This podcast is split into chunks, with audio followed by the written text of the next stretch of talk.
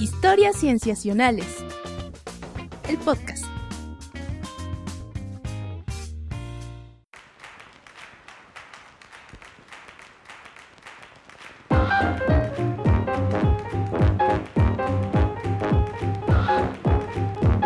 Bienvenidos a Historias Cienciacionales. Estamos grabando una vez más para ustedes para traerles aquello en la ciencia que nos ha dejado sorprendidos, anonadados, estupefactos incluso.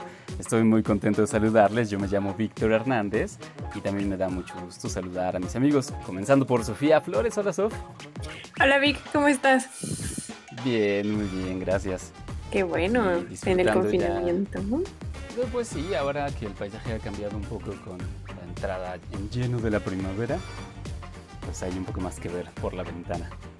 De acuerdo, qué bueno. Eh, también está con nosotros nuestro querido Rodrigo Pacheco. Hola, Pach.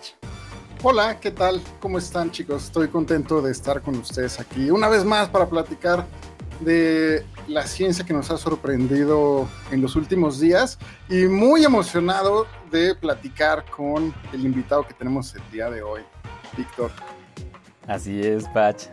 Déjeme, déjeme presentarlo. Está con nosotros el doctor Francisco Solís Marín, quien es curador de la Colección Nacional de Equinodermos de la UNAM, aquí en México, y nos da muchísimo gusto saludarlo y darle la bienvenida. Hola, ¿qué tal, Francisco? Hola, ¿qué tal? ¿Cómo estás, Víctor? Muchísimas gracias por la invitación. Estoy, contentísimo de estar con ustedes. Muchas gracias. No, hombre, definitivamente también. Nosotros estamos muy contentos de, que estés con nosotros para platicar. Eh, te vamos a preguntar respecto de un, un estudio interdisciplinario en el que participaste, pero bueno, también vamos a estar preguntándote respecto de los animales que estudias, los equinodermos, así es que seguramente va a ser un, un, gran episodio, así que sí. Muy bien, y si les parece, pues vamos entonces comenzando con nuestra primera sección.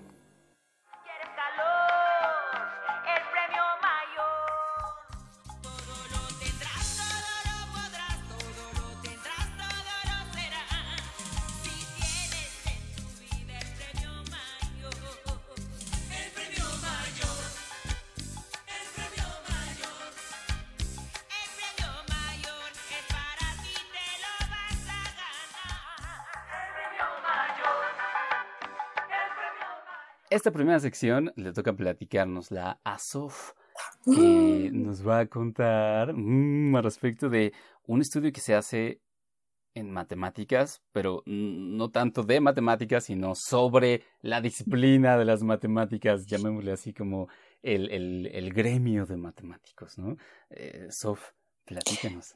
Sí, este estudio, como bien dices, es como mm, para enjuiciar a las matemáticas mm. y es un poco para eh, conocer cuál es el estado del arte, específicamente de los premios de la medalla Fields, que el mismo paper lo dice, he escuchado a algunas personas que les molesta un poco que se haga la analogía, pero es inevitable, que es un poco como el premio Nobel de las matemáticas. ¿Ustedes saben esta historia de por qué el Nobel no se le da a los matemáticos?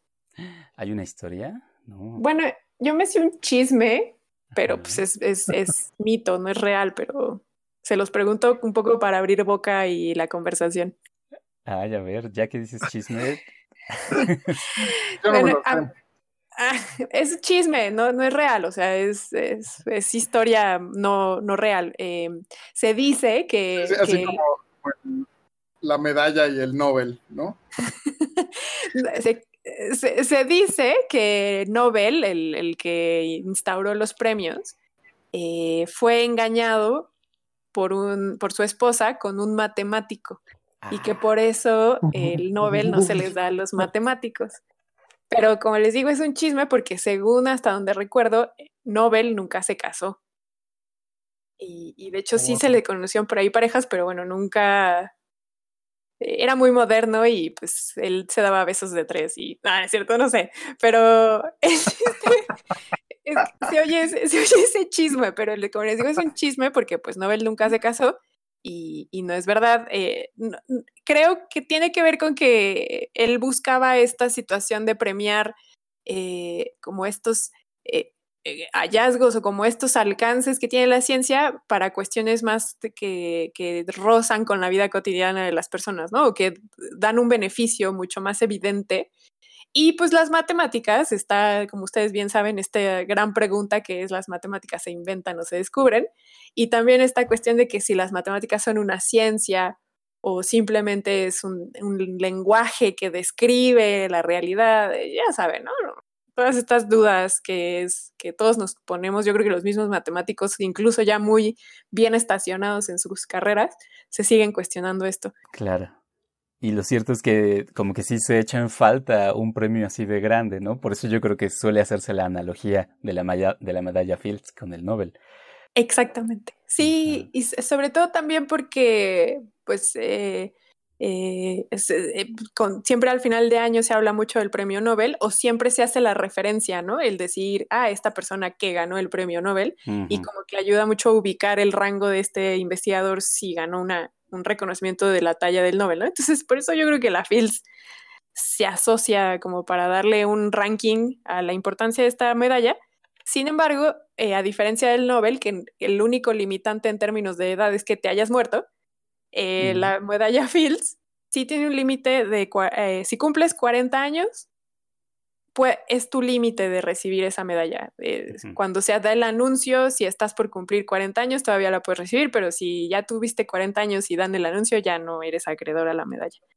Y también es un premio que se da cada cuatro años, a diferencia del Nobel, ah. que se da cada año. La medalla Fields se da cada cuatro años. Lo que sí es que se les da a máximo cuatro matemáticos. Entonces, pues como que compensan un poco esta cuestión de los cuatro años pero bueno, una vez dado todo este antecedente, este artículo que les voy a hablar rápidamente eh, se acaba de publicar recientemente, eh, ahora en finales de marzo, se publica en la revista The Nature en su versión Humanities and Social Science, Sciences Communications. Y justamente al ser una communications, pues es eh, acceso abierto. Entonces también esa es otra de las razones por la que les traigo este estudio. Y como bien dijo Vic, es un análisis de cómo se comportan las matemáticas concretamente en, el nivel de la medalla Fields. Y lo que hicieron en este estudio, que son tres investigadores, perdón, dos investigadores de universidades estadounidenses, lo que hacen es analizar verdaderamente si, eh, bueno, la medalla Fields fue instaurada en los años 30 eh, con la intención de reconocer a matemáticos pobremente representados, es decir, aquellos matemáticos que, eh, pues que en, condiciones desfavorables, aún así se logran hacer grandes, eh, no quiero decir descubrimientos, pero aportan a las Sí, exactamente, que empujan a las matemáticas, que, que, permiten que avance el campo y que alcanzan estos pues como piedras que van pavimentando el camino, ¿no? Pero que eso, que vienen de antecedentes pobremente representados. Esa fue una de las motivaciones de crear esta medalla Fields, sobre todo en el contexto en el que se desarrolla, que es muy cercano a la primera, a la, perdón, a la Segunda Guerra Mundial. Y también otra de las razones por las que querían eh, o por las que se instauró, instauró este límite de 40 años era para premiar a estas jóvenes promesas o para un poco empujar a estas generaciones jóvenes y un poco, pues, que si eres joven y ya tienes un reconocimiento de este tamaño, pues que el resto de tu carrera florezca, ¿no? Esa era también otra de las, de las intenciones de la medalla Fields. Pero específicamente este estudio lo que busca es analizar si efectivamente la medalla Fields en sus 90 años de, casi 90 años de ser instaurada, si efectivamente ha sido exitosa en premiar a personas con eh, antecedentes pobremente representados. Y este estudio lo que hace es buscar eso, la respuesta a esta pregunta, pero también lo hace en términos de la etnicidad, de la del linaje académico, entendiendo esto un poco tu relación con tus tutores, por ejemplo, quiénes fueron tus tutores, y eh, el país en el que estudiaste no es lo mismo tu etnicidad que el país en el que estudiaste y ahorita les voy a explicar por qué. Em, ellos, em, algo que yo no terminé de entender es que analizaron una cantidad inmensa de datos desde el siglo XVI. Concretamente estudiaron a 240 mil matemáticos desde el siglo XVI, em, desde los 1500. No entendí por qué hicieron eso si la medalla Fields se instauró en el siglo XX. Eso debo aceptar que fue algo que no entendí del estudio. Pero básicamente lo que hicieron fue utilizar técnicas de inteligencia artificial para analizar cuál ha sido la trayectoria de este gran número de matemáticos, de 240 mil matemáticos. Y lo que analizaron fue eso, eh, analizar cuál es el lugar de origen de los matemáticos, posteriormente analizar en qué universidades estudiaron, es decir, su licenciatura, sus posgrados, y analizar quiénes eran eh, estos tutores que los cobijaban. O sea, deberán acordarse que en, un episodio Vic y yo trajimos un estudio que fue altamente criticado y que eventualmente bajaron de la revista.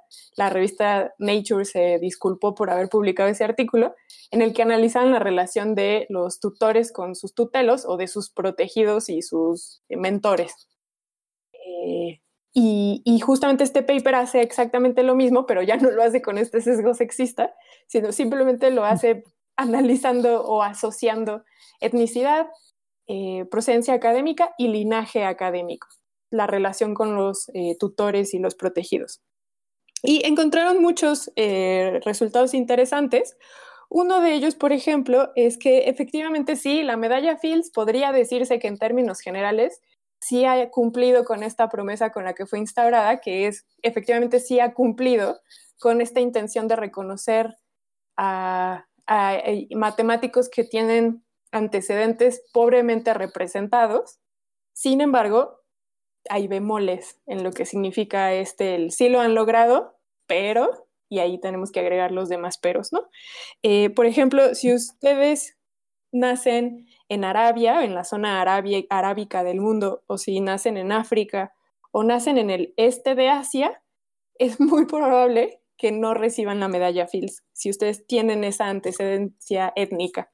Em, de hecho, por ejemplo, si ustedes son eh, franceses, eh, por eso les decía que es diferente la etnicidad del lugar donde estudiaste, porque si ustedes son franceses y se mueven a universidades estadounidenses, tienen 6.4 veces más de probabilidad de ganar la medalla Fields a que si ustedes nacieron, por ejemplo, en Japón y se van a una universidad estadounidense, porque si nacen en Japón y se van a una universidad japonesa, perdón, estadounidense, tienen solamente 1.5 veces la oportunidad de ganar la medalla Fields, a comparación de las 6.4 que si son franceses y se van a Estados Unidos. Entonces, em, esa es una de las cuestiones que encontraron, ¿no? Que eh, sí es verdad que sí es más probable que si naces en algún lugar, eh, importa mucho a qué universidad te moviste. Pero, eh, por ejemplo, usan el ejemplo de Miriam, perdón, Mariam Misrahani, que es esta matemática que ya hemos mencionado alguna vez en alguno de nuestros episodios. Ella nació en, en Irán y además es mujer, ¿no? Es la primera mujer en haber ganado la medalla Fields y creo que hasta la fecha es la única. E, entonces se menciona ella, no, ellos lo dicen en el paper, no lo mencionamos porque sea un caso excepcional, sino porque como, como académica o como una, como una individuo académico, su historia es eh, única. Y, y, ya luego si le sumas el componente femenino, pues se vuelve todavía más excepcional. Otro de los datos que encontraron es que la medalla Fields ayudó a reconocer a investigadores matemáticos japoneses y eh, eso también es muy interesante porque sí se reconoce que la medalla Fields ayudó a reconocer a matemáticos japoneses y alemanes después de la Segunda Guerra Mundial. Entonces, si tomamos en cuenta que después de la Segunda Guerra Mundial, naciones quedaron mal paradas ante el mundo, como fue Alemania y Japón, la medalla Fields no estuvo sesgada por estos antecedentes bélicos y lograron reconocer a matemáticos que tenían estos antecedentes étnicos y entonces ahí se reconoce que la medalla Fields no sufrió este sesgo, pues no sé cómo llamarlo, pero pues que tuvieran algún prejuicio de decir, ay no, él es alemán, no hay que premiarlo, ¿no? Ellos no tuvieron esa situación y al contrario, ayudó a arropar a matemáticos de esos antecedentes poblacionales. Y otra cosa que sí encontraron también es que eh, es muy probable que si tú perteneces a, un grupo académico de alguien que a su vez ya recibió la medalla Fields, tienes mucha probabilidad de tú recibir la medalla Fields o de que algún colega de tu grupo cercano la reciba. Y esto tiene que ver con que eh, eh, dos tercios, si no tengo mal el dato, de los que recibieron una medalla Fields, a su vez estuvieron en un grupo que la recibió. Entonces, eh, aquí ellos también encuentran que efectivamente hay una situación de, de, la relación entre tutores y tutelos. Y si ustedes quieren, son matemáticos y quieren recibir la medalla Fields, pues lo mejor es que se unan a un grupo de alguien que ya la recibió porque efectivamente existe ese sesgo también en las matemáticas de, que eso suceda. Y pues bueno, básicamente eh, ese es, eh, no es cierto, perdónenme, el dato que les di de los dos tercios es que tiene que ver con la inmersión de personas de la Segunda Guerra Mundial. Eso tiene que ver con, con, que los acogieron.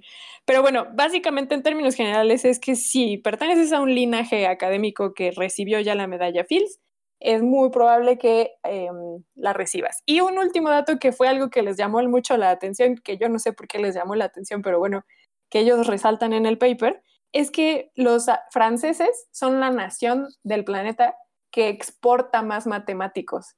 Eh, entonces eh, les llamó mucho la atención que Francia sea un país con una gran, un gran nivel académico en términos de, de, pues, de matemáticos. producción de medallas o de matemáticos en no, general. No, de matemáticos en general.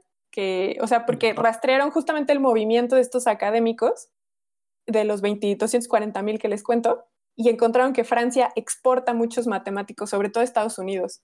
Entonces les llamó mucho la atención, como yo creo que ellos no esperaban que Francia fuera un país altamente productor de matemáticos y les llamó mucho la atención y lo mencionan. Y otro dato que también les llamó la atención es que Rusia, pues tenemos este estigma o esta idea de que las personas de Europa del Este y Rusia tienen un alto nivel en matemáticas, ¿no? Y ellos se dieron cuenta de que los matemáticos de élite, considerando élite como la, eh, aquellos que están asociados con estos linajes académicos, no tanto por el número de publicaciones que tienen, sino si tú perteneces a un linaje académico importante, eres de élite.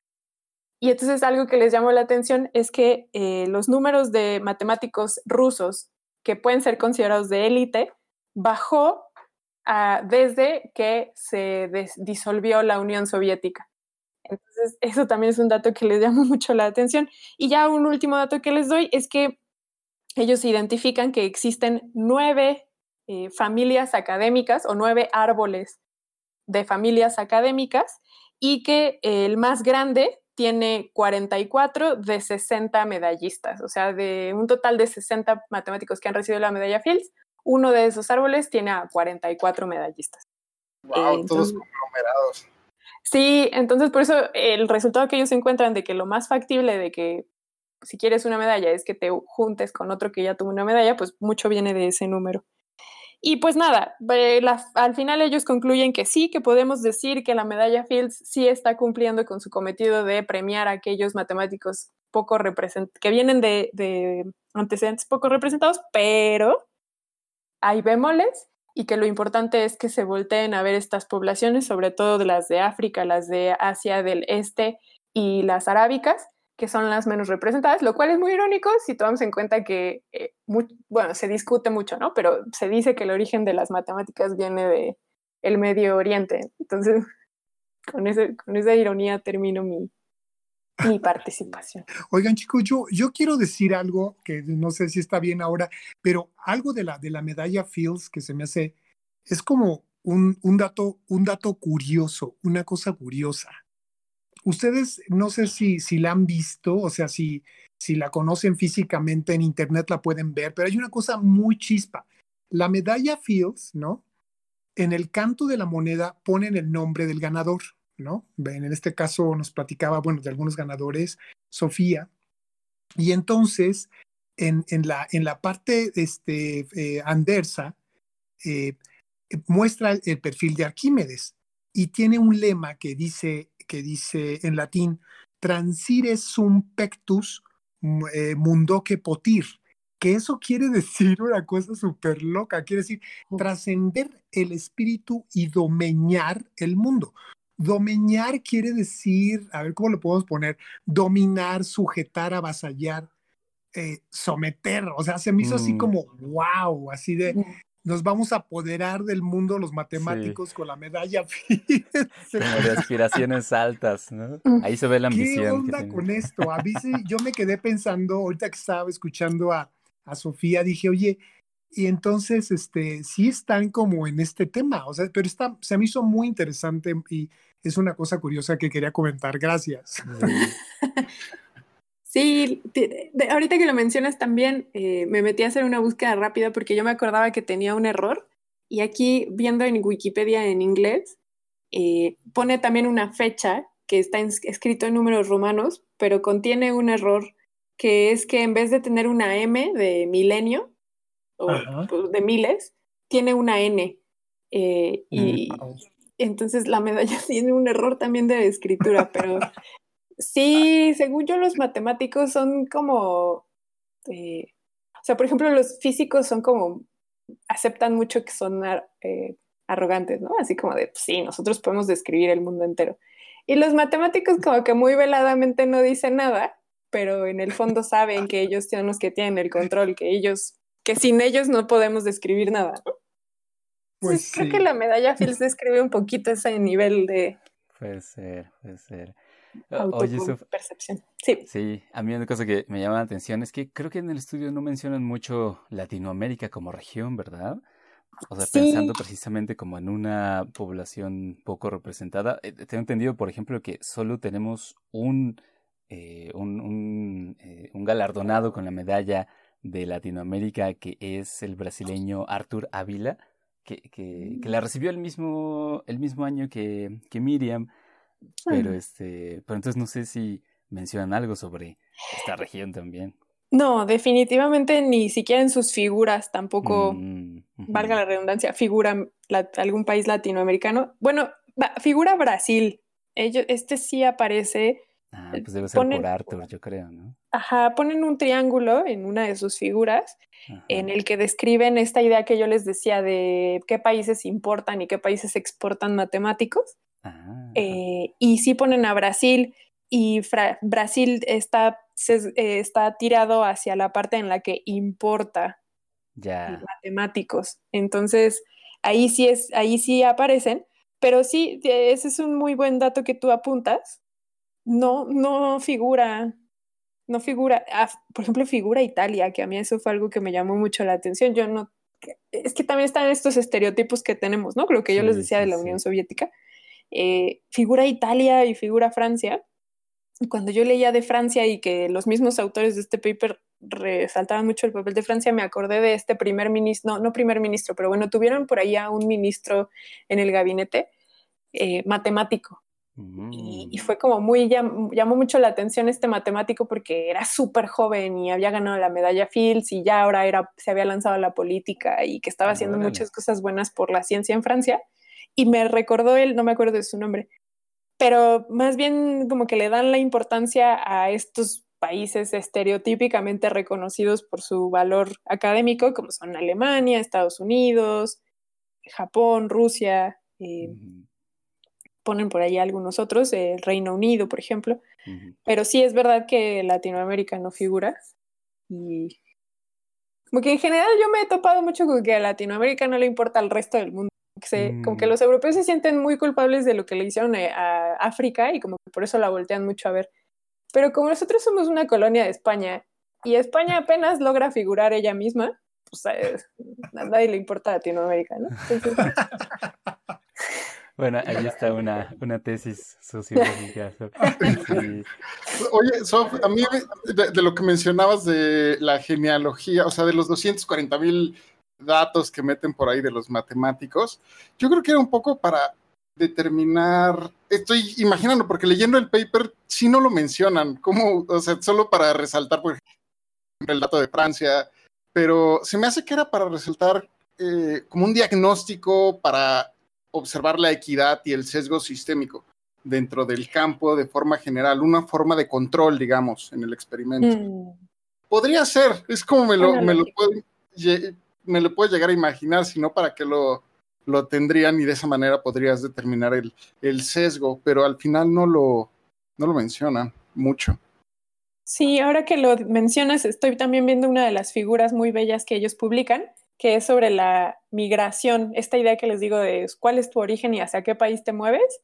Y Claro. efectivamente, como bien apuntas, eh, su, esta gráfica la comienzan desde, los, desde el siglo XIX, pero pues es el siglo XIX, ¿no? ¿no? No, en la figura no aparece el siglo XVI y a mí eso fue algo que me llamó mucho la atención, pero bueno, sí, tienes toda la razón, puede funcionar como un, un control para corroborar que lo que ellos estaban analizando en siglo XX, XIX todavía y un poquito del XXI, perdón, eh, respondía a patrones anteriores.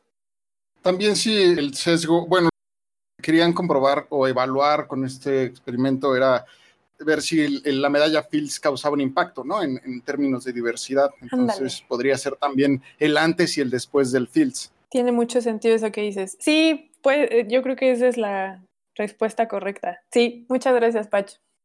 Muy Un bien. gusto. Pues, Y pues es todo. pues, pues muchísimas gracias, Sof, por traernos este estudio que definitivamente todos estos que tienen que ver con, pues, con prácticamente eh, estudios sociológicos sobre las disciplinas académicas, sí que nos interesan, ¿no? Pues eh, como para ver hasta qué punto como que reflejan esos sesgos que tiene la sociedad en la que la ciencia está inmersa, ¿no? Así es que Sí. qué bueno que nos lo trajiste. Al contrario, muchas gracias por su entusiasmo, por compartirlo. Muy bien. Bueno, con esto entonces podemos cerrar esta primera sección y pasar a la siguiente. Vamos a ello.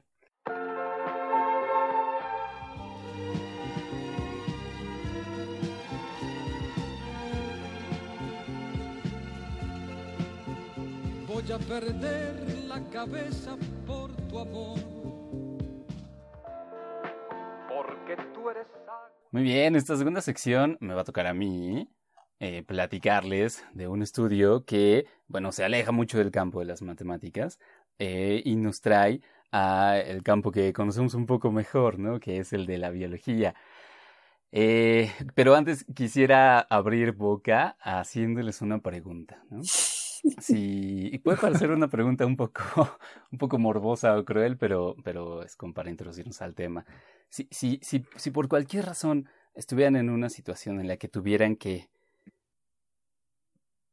perder una extremidad de su cuerpo, ajá, aquí va, ¿no? O sea, la pregunta es, ¿cuál, ¿de cuál se desprenderían? Yo sé que es muy borroso, ¿no? Pero ¿de cuál se desprenderían? O sea, a, a mí... a Qué mí- miedo. Sí, yo creo que... o Si sea, tuviera, en- si, si tuviera Ajá. novio, diría de mi novio. Ay. Ahí queda, es- así.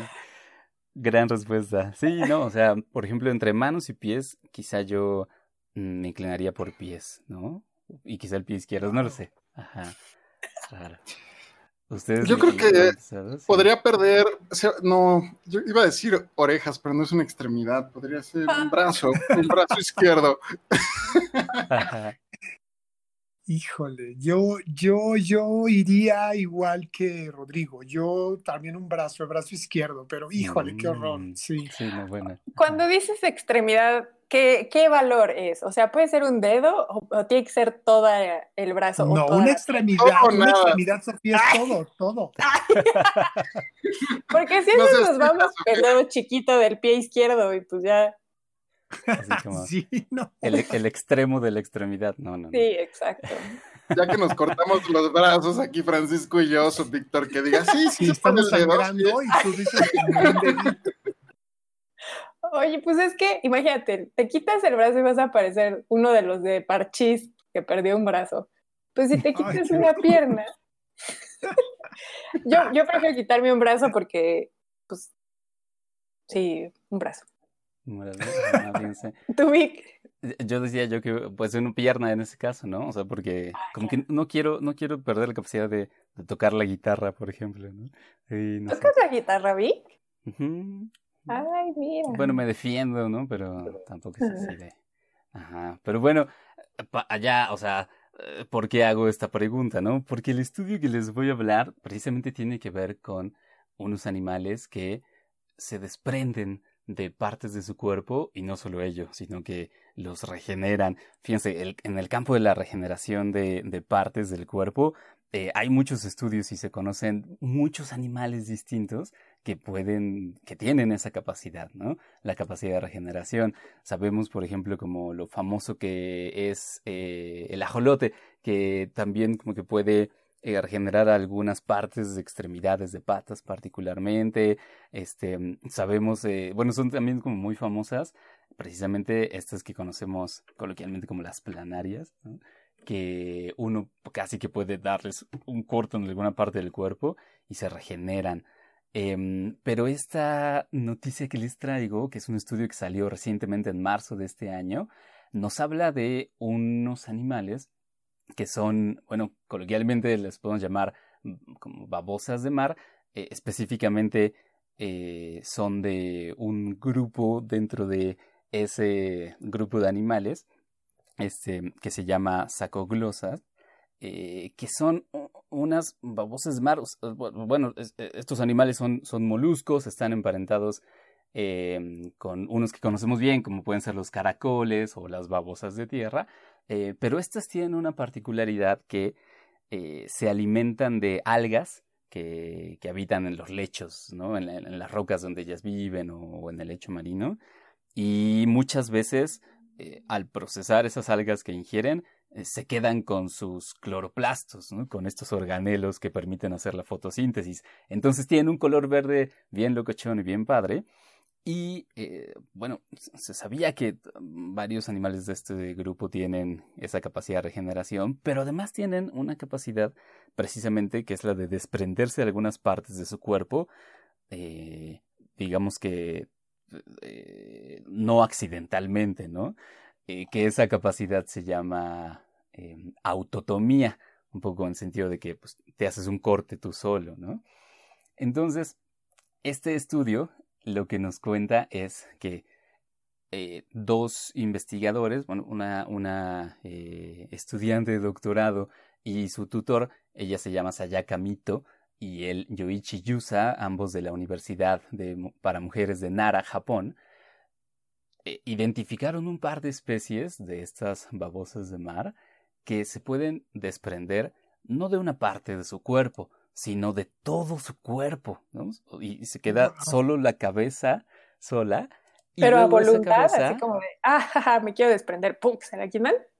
Sí, no de una manera, digamos que automática o inmediata, pero, pero sí, o sea, ahorita les cuento bien exactamente cómo pasa, ¿no? Porque una vez que esa cabeza queda ahí sola, eh, luego esa cabeza puede regenerar el cuerpo completo, ¿no? Y eso es como que ese es el dato que, que, ellas ofrecen como este hallazgo, ¿no? En estos animales. Eh, o sea, el hecho de que a partir de una cabeza se pueda regenerar un cuerpo completo. Fíjense que hay una... Eh, la, historia, digamos, de cómo se dieron cuenta de eso eh, es muy interesante. Uno de nuestros colegas, amigo del podcast, Agustín Ávila, le hizo una pequeña entrevista a, precisamente a Sayaka Mito y ella le, narró eh, en un artículo para el portal Lado B que eh, estaba estudiando estas babosas más bien por su capacidad de, quedarse con los cloroplastos, pero un día se dio cuenta que en la pecera en las que las tenía, de pronto había una cabeza sola que estaba ahí flotando, pero cuando se dio cuenta bien no estaba flotando, estaba moviéndose y, y, estaba buscando comida, estaba alimentándose. Entonces, en lugar de pues desecharla, la dejó allí y vio que se regeneró después de un tiempo, un cuerpo completo. Entonces se pusieron a investigar más a detalle.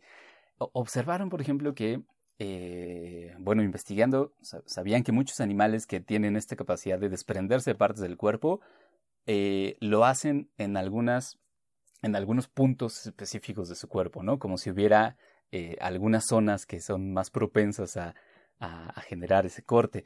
Se dieron cuenta que en estas babosas hay un, un surco chiquito en su cuello y, y, pensaron que ese podría ser como uno de esos eh, lugares como de corte predeterminado.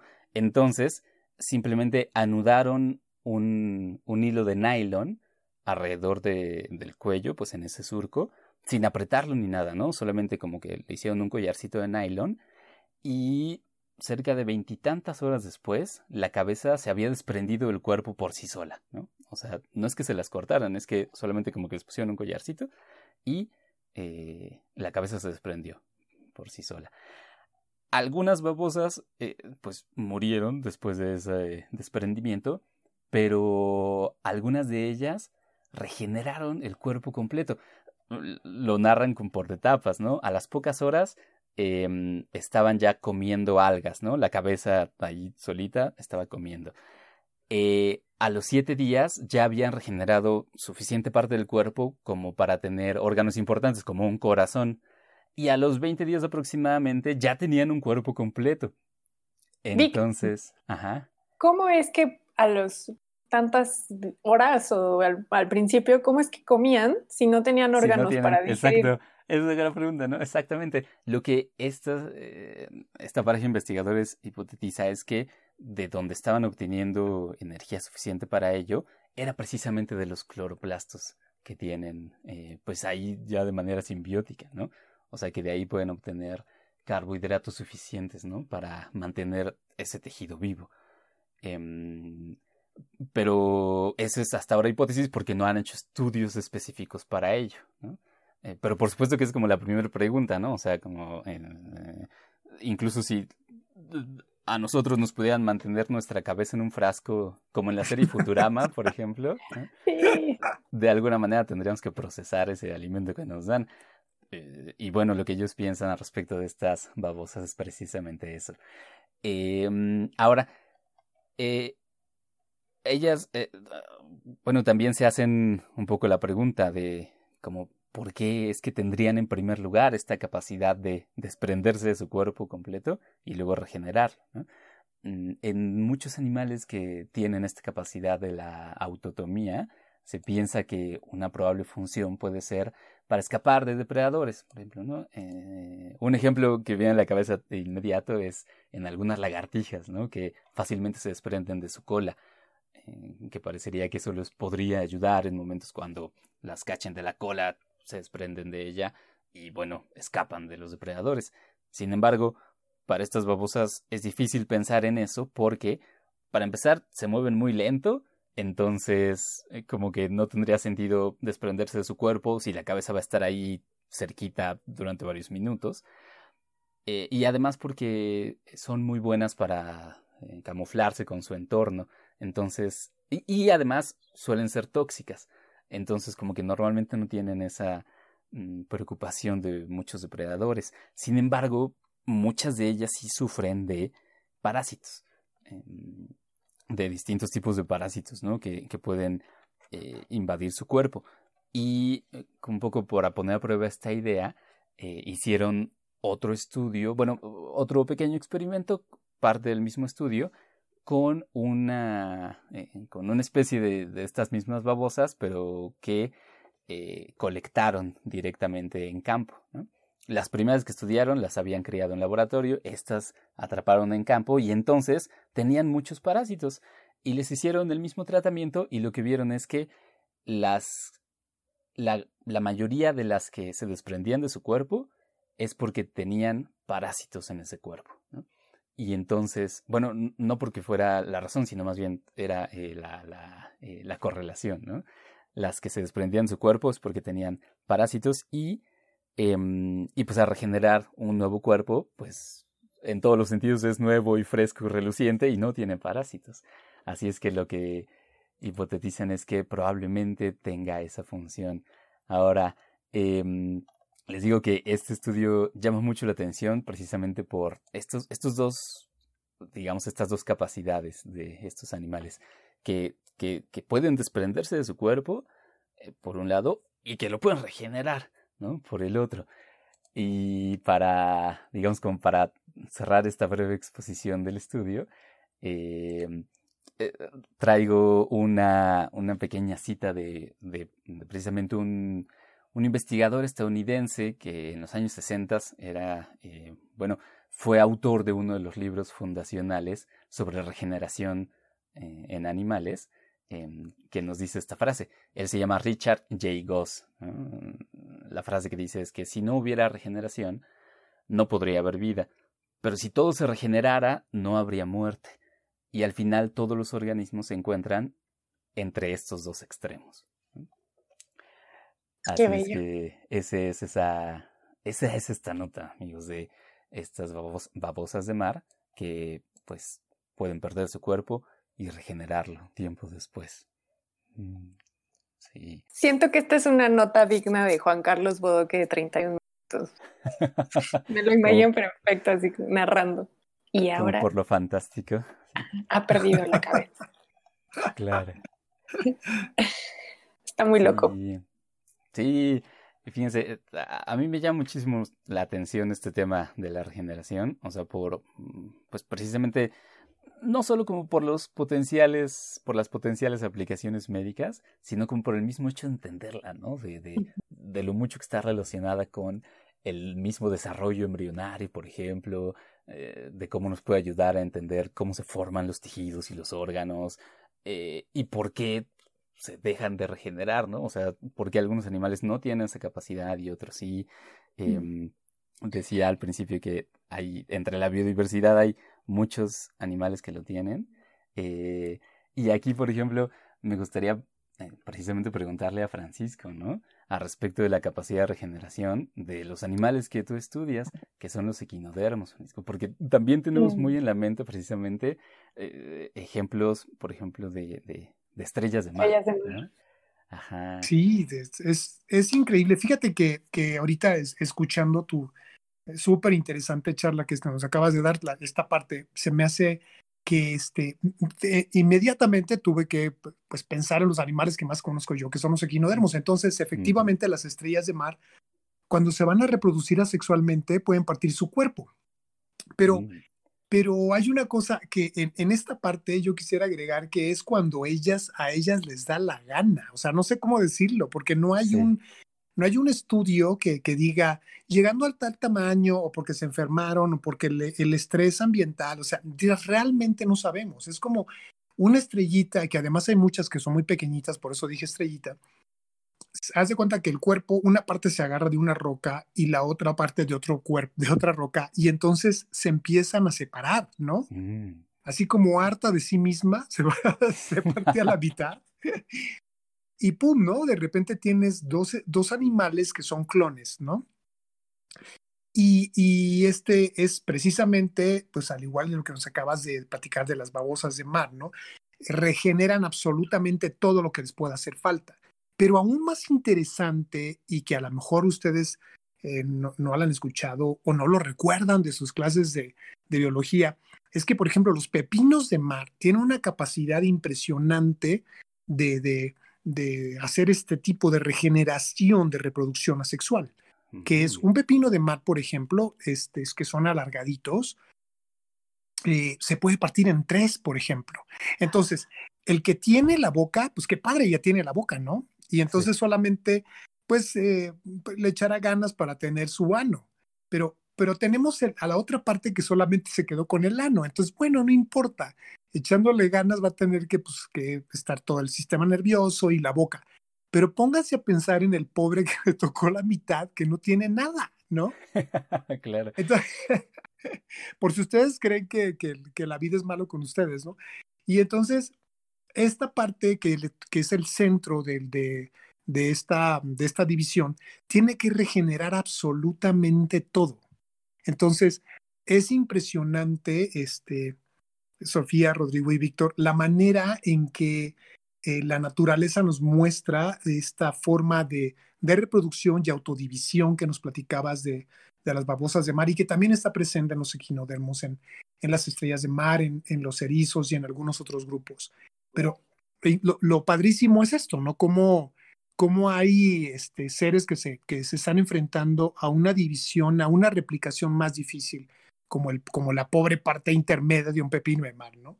Yo, solo quiero resaltar el que dijeras que le echa ganas el que tiene el ano. Pero a, mí lo que me llama mucho la atención son los motivos. O sea, esto que decías, Vic, de, de la, la, idea de estas iguanas que pierden la cola por supervivencia, cuestiones de supervivencia, ¿no? Y que estos animales de los que tú nos hablas, que lo hacen más bien por cuestiones de patógenos y, que eso es lo que los motiva. Pero parece que los dos comparten esta idea de que su cuerpo registra alguna situación de peligro y que por eso ahí está este corte. Yo no sé si en los equinodermos suceda también, bueno, me, parece que sí es una por una cuestión de supervivencia, ¿no, Francisco? Sí, hay una, mira, hay, hay, muchas hipótesis. Una es, es, supervivencia, pero en este momento vamos a decir que la que va ganando es la simple reproducción, el mantener a la especie, la simple reproducción asexual. Eso es lo que es lo que ha llenado más esta, esta pregunta en esta respuesta es es, es porque quieren reproducirse asexualmente porque eso conlleva eh, muchas ventajas, tiene muchas desventajas. ¿eh? Crear, crear clones es muchas desventajas. Una enfermedad nos puede matar a todos, el COVID, por ejemplo, y cosas por el estilo. Pero digo, hablando de, hablando de, de, de, patógenos marinos, podría atacar una, a una población de clones y pues se va muy rápido. Pero, pero también tiene ventajas. Entonces, eh, aplicando estas ventajas es, por ejemplo, la dominación más rápida del hábitat en donde están, ¿no? Sí. Entonces, las estrellas de mar que sí este, tienden a, pelear contra otros invertebrados marinos para, para, pues, para ganarse su sustento, para ser la especie dominante.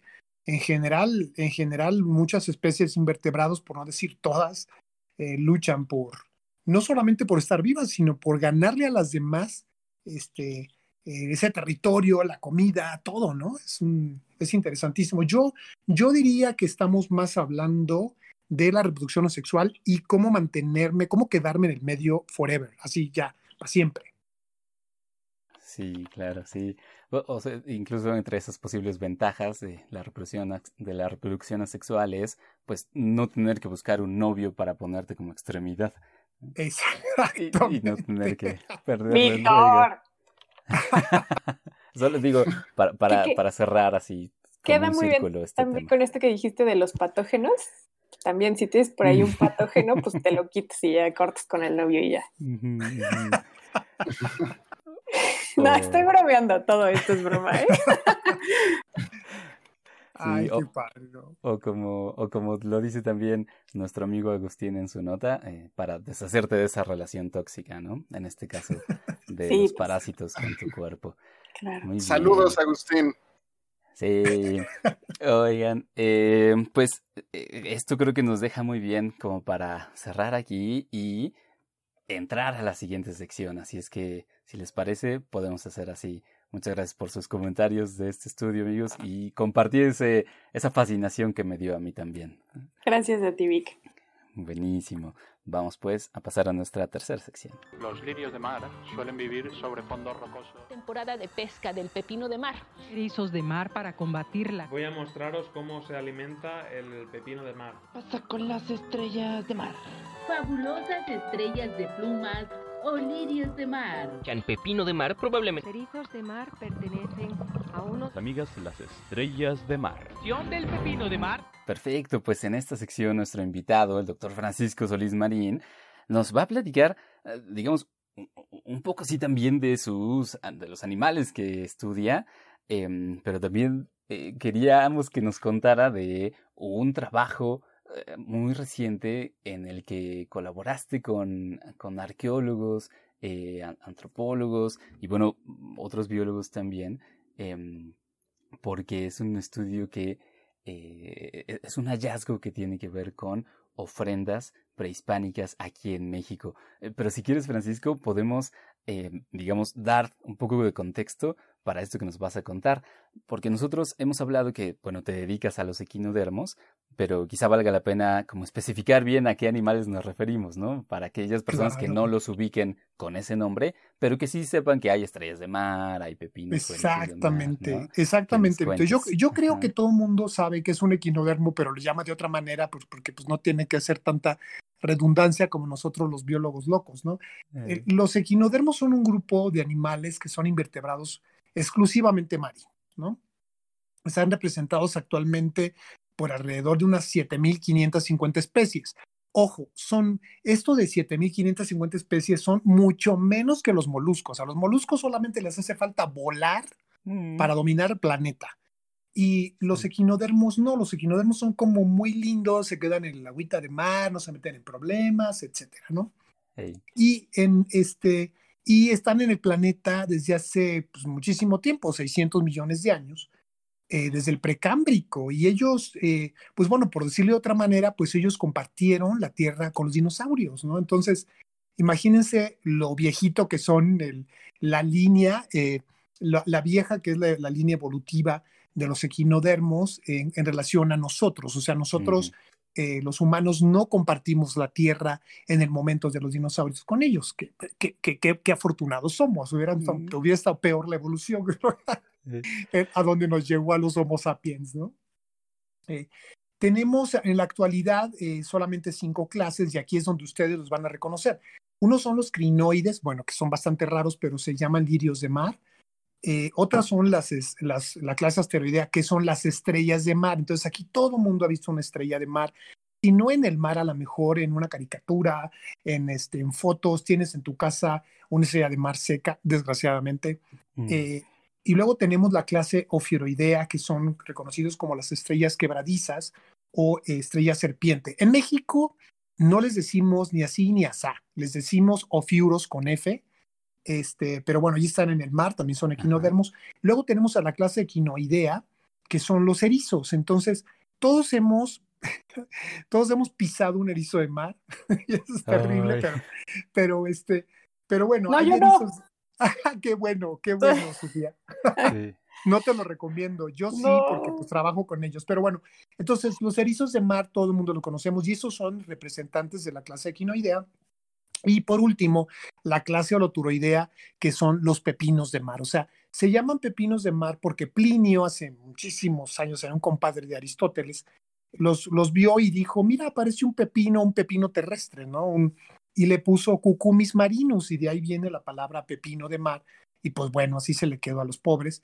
Y bueno, pero aquí lo loco es, me está diciendo Francisco que las estrellas, los, los, los erizos y los pepinos, etcétera, son un grupo de hermanos, son un grupo natural. Entonces, ¿cómo decirle a la gente, cómo decirle a todo el mundo que son hermanos? O sea, que realmente, eh, ¿cómo podemos decir que es un grupo natural? Entonces, pues es muy fácil, bueno, entre comillas, eh, hay que ver su desarrollo, eh, su desarrollo ontogénico cuando son bebés, cómo van creciendo hasta adultos, y vemos, por ejemplo, que sus, que sus cuerpos al desarrollarse antes que son bebés son larvas y son larvas bilaterales, o sea, las puedes partir a la mitad exactamente. Es una cosa que, que todo el grupo del que hablamos lo tiene.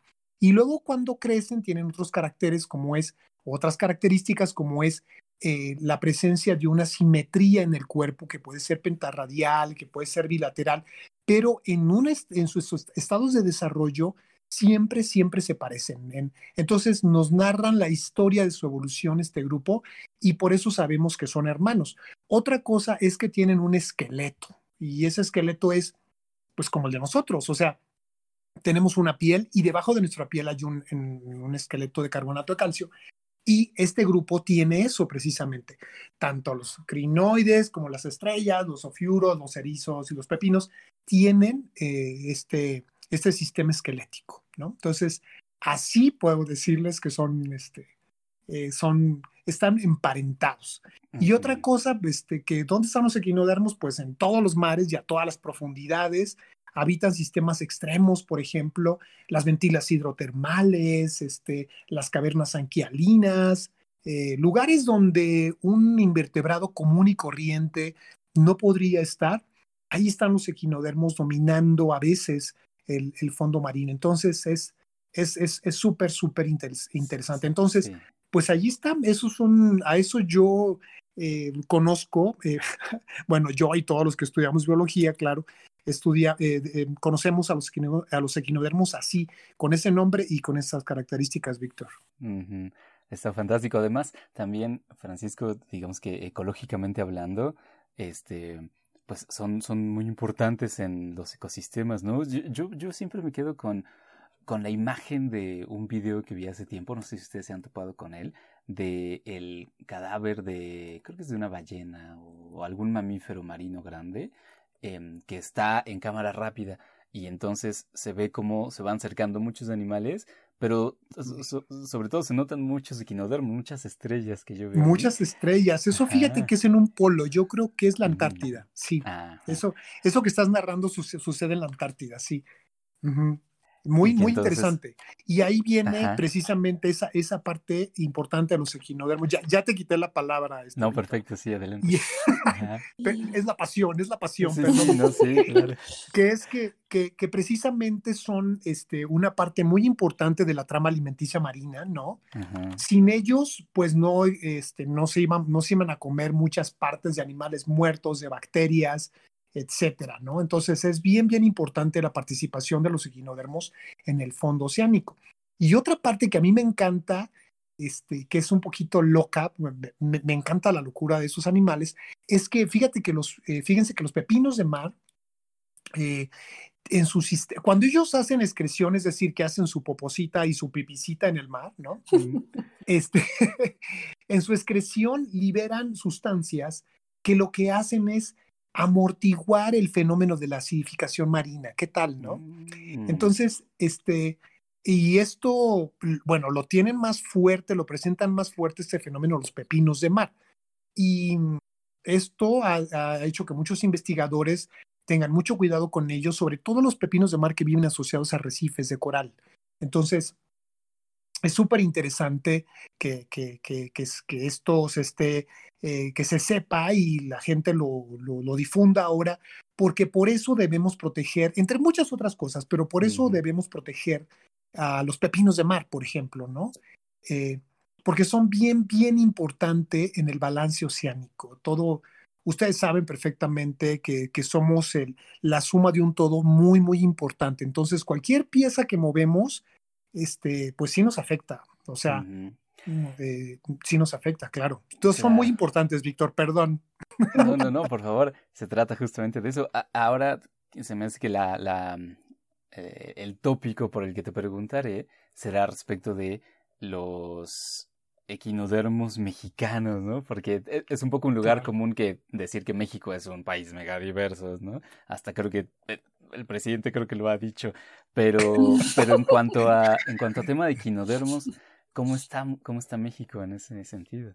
Pues, este, mira, México efectivamente es un país megadiverso hasta en equinodermos, porque acabo yo de platicarles que son más o menos 7.500 especies aproximadamente en todo el planeta, en el océano, y México tiene alrededor de 680, que realmente es bastante, ¿eh? Y quiero decir entre, entre paréntesis que yo tengo trabajando equinodermos, chin, ya se me olvidó la fecha, pero, pero más o menos desde que yo tengo 18 años, hagan cuentas ustedes, mm. tengo 53, un montón de años.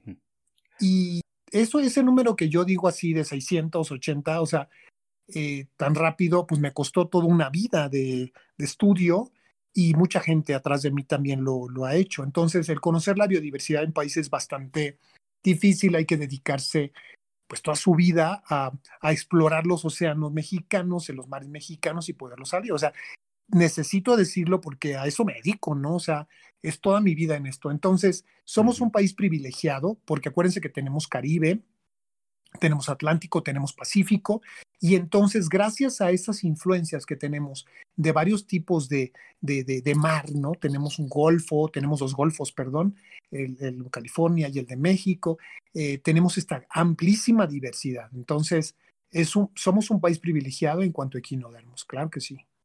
Buenísimo.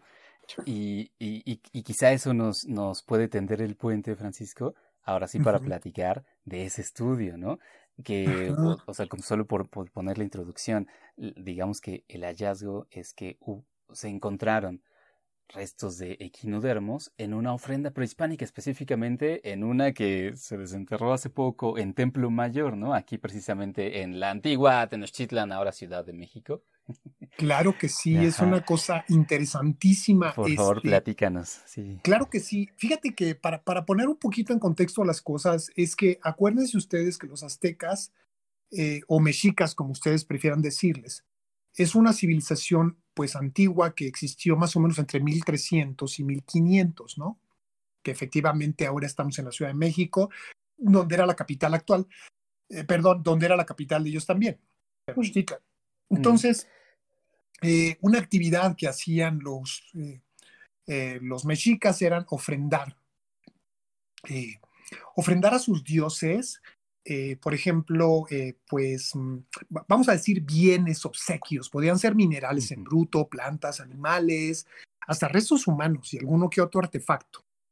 Entonces, em, hemos encontrado equinodermos en muchísimas ofrendas, estoy hablando más de 50 ofrendas con el tiempo. Nosotros tenemos una relación con el, con el proyecto eh, del Templo Mayor del Instituto Nacional de, Arqueología e Historia. Eh, desde más o menos.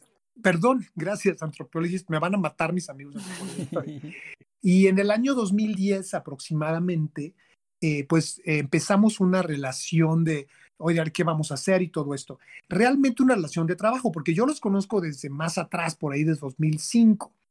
Entonces, eh, pues nos pusimos a, a, recorrer las, ahora sí que, que las bodegas del Museo del Templo Mayor, que por favor conozcan, está padrísimo.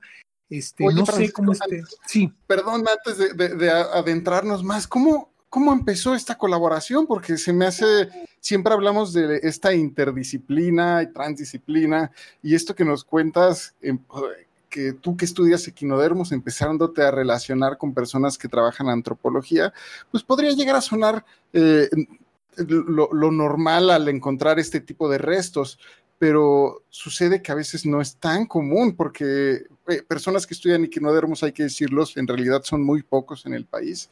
Y, eh, y que se establezcan estos lazos, pues tampoco es tan común, Francisco. Entonces, eh, ¿cómo, surgió? ¿Cómo empezó a surgir? A partir, me llama mucho la atención esto. Tienes mucha razón, Rodrigo. La verdad es que pues, me lo salto quizá por el tiempo, quizá, pero, pero es, está muy bien. Mira, eh, en, en, los años por ahí de 2005, el proyecto de excavaciones de Teotihuacán, yo me acuerdo que en aquella época estaba la doctora Manzanilla de la UNAM, de eh, trabajando en esto, ¿no?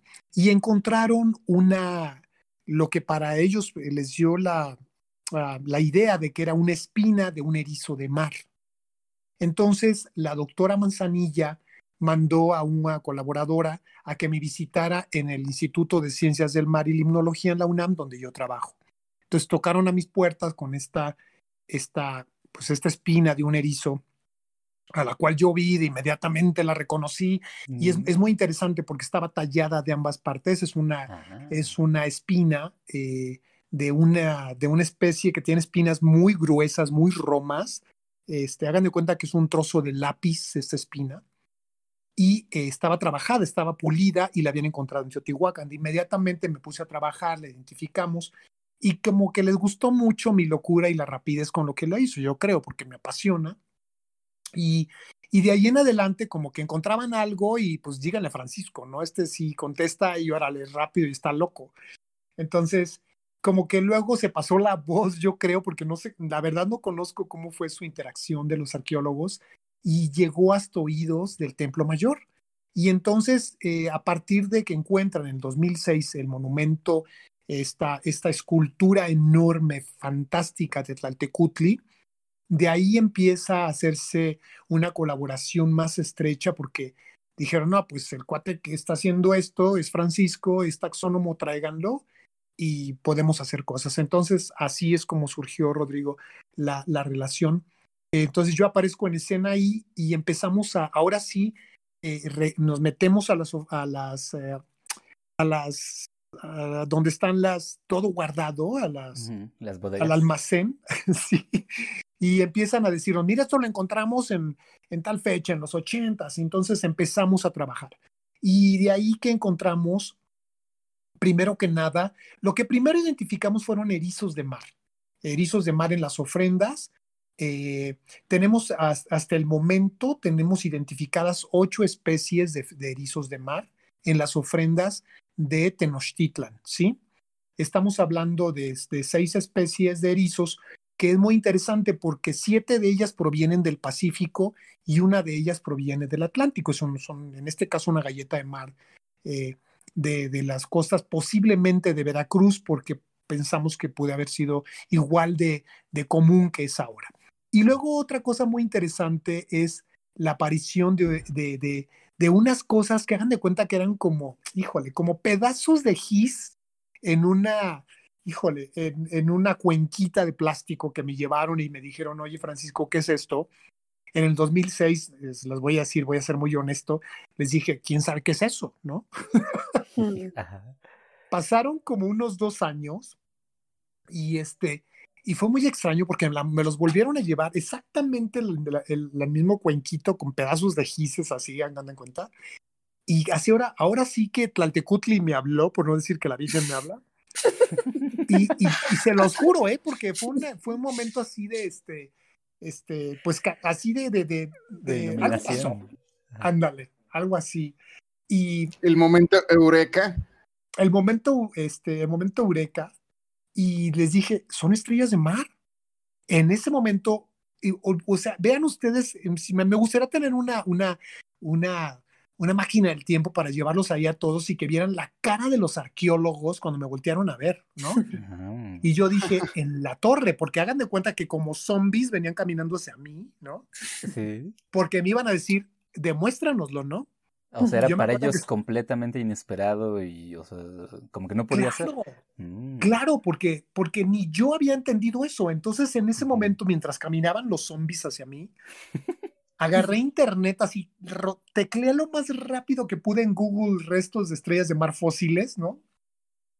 Y pum, salieron las imágenes y ya nada más tuve que voltear la cámara para repeler a los, a, a, a los eh, que, a estos que a estos atacantes, ¿no? Y todos dijeron, wow, y empezaron a remolinarse alrededor mío y ya, ¿no? Entonces descubrimos que este que ahí en, en las ofrendas había estrellas de mar y no solamente había, sino eran súper comunes, ¿no?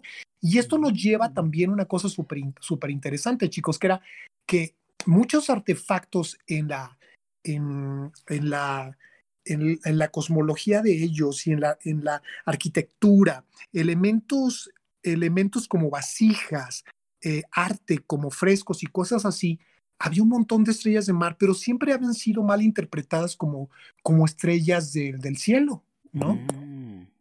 Entonces, aquí empieza un viaje, un viaje fascinante porque me llevaban las cosas y yo les decía, no, pues esta está la especie.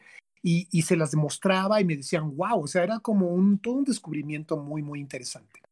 Un detective. Sí, sí, fue, fue una cosa, híjole, me emociona tantísimo. Y eso también lo publicamos híjole, no me acuerdo, hace seguramente unos cinco o seis años, eh, no me acuerdo, eh, ba bastante tiempo eh, atrás. Pero, de, y también para terminar con esta parte, también encontramos estrellas quebradizas u ofiuros en las ofrendas, porque nos pusimos súper obsesivos y, este, y les pedimos los polvitos que había al fondo de las ofrendas, porque son como unas cajas, imagínense ustedes una pila de donde tienen el agua, donde, donde pues lavan su ropa, pero perfectamente cuadrada, con las esquinas así cuadradas, no, no, no, no este, en forma de cuenco como las pilas uh -huh. actuales.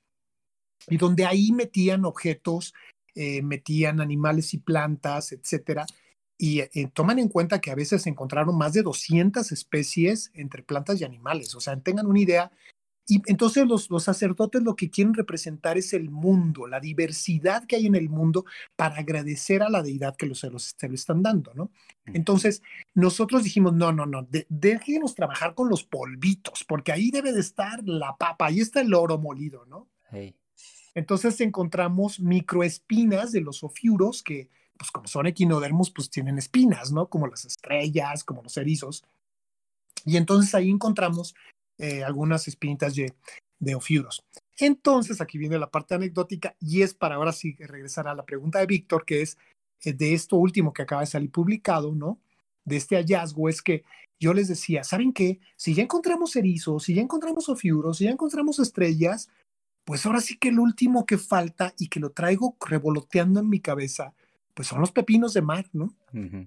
Y te lo juro que me tacharon de loco. Dijeron, ah, ¿cómo crees? Esas cochinadas de animales aguados, feos. este, están más bonitas las babosas de mar, ¿no? O sea, hubieras visto, en, en, hubieran visto. Eso es en serio. O sea, se reían de mí los arqueólogos y les dije, a ver, présteme sus polvos y van a ver, ¿no? Entonces, este, pues sí, pasaron, híjole, como es dos extraño, años. Está, está, muy raro que hayan tenido el polvo ahí y tú llegaras y dijeras, denme el polvo y...